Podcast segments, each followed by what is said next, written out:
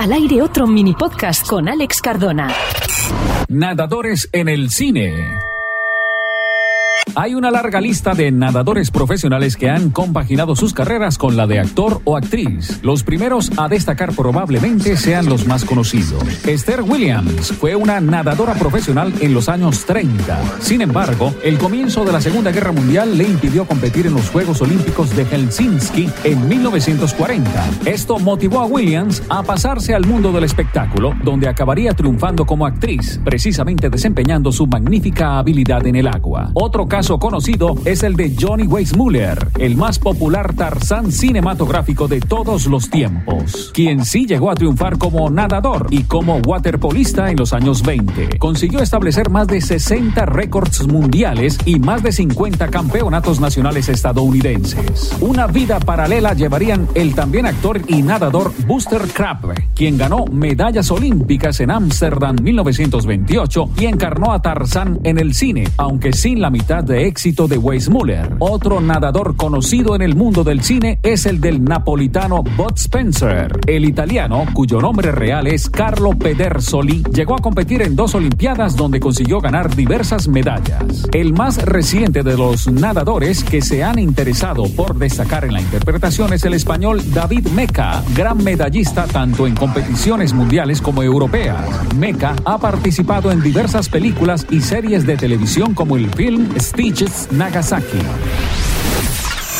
Cinco mitos del fitness a los que no debes hacer caso. El culto al cuerpo o simplemente por sentirse mejor con uno mismo y en forma es algo que ha ido en ascenso durante los últimos años. La popularidad de un hábito tan beneficioso como el de practicar ejercicio ha provocado, sin embargo, que aparezcan una gran cantidad de mitos del fitness, sobre todo en Internet, de los cuales no deberías hacer caso. Quemar grasa localizada. Si estás buscando reducir la grasa de tu abdomen o de tu espalda, de nada sirve centrarse en ejercicios específicos para cada una de las zonas nuestro cuerpo no es capaz de eliminar la grasa de una zona en concreto, sino que desaparece de forma global. Correr es malo para las articulaciones.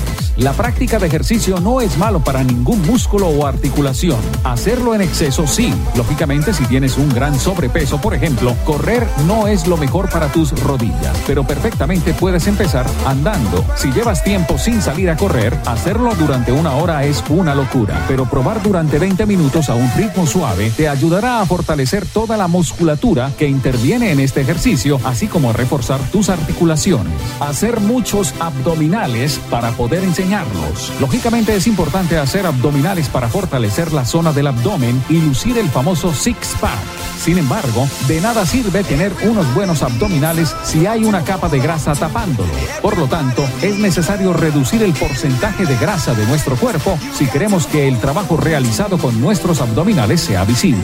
Cuando sudas, pierdes peso. La eliminación de grasa no tiene nada que ver con sudar. Estás eliminando nutrientes, sales y agua. Sudas porque estás gordo. Relacionado con lo anterior, no tiene nada que ver. De hecho, sudar muestra una correcta regulación térmica tiene que ver con aspectos genéticos exclusivamente. Si alguna vez has escuchado o te has llegado a creer alguna de estas afirmaciones, olvídalas. Son mitos del fitness. Al aire otro mini podcast con Alex Cardona.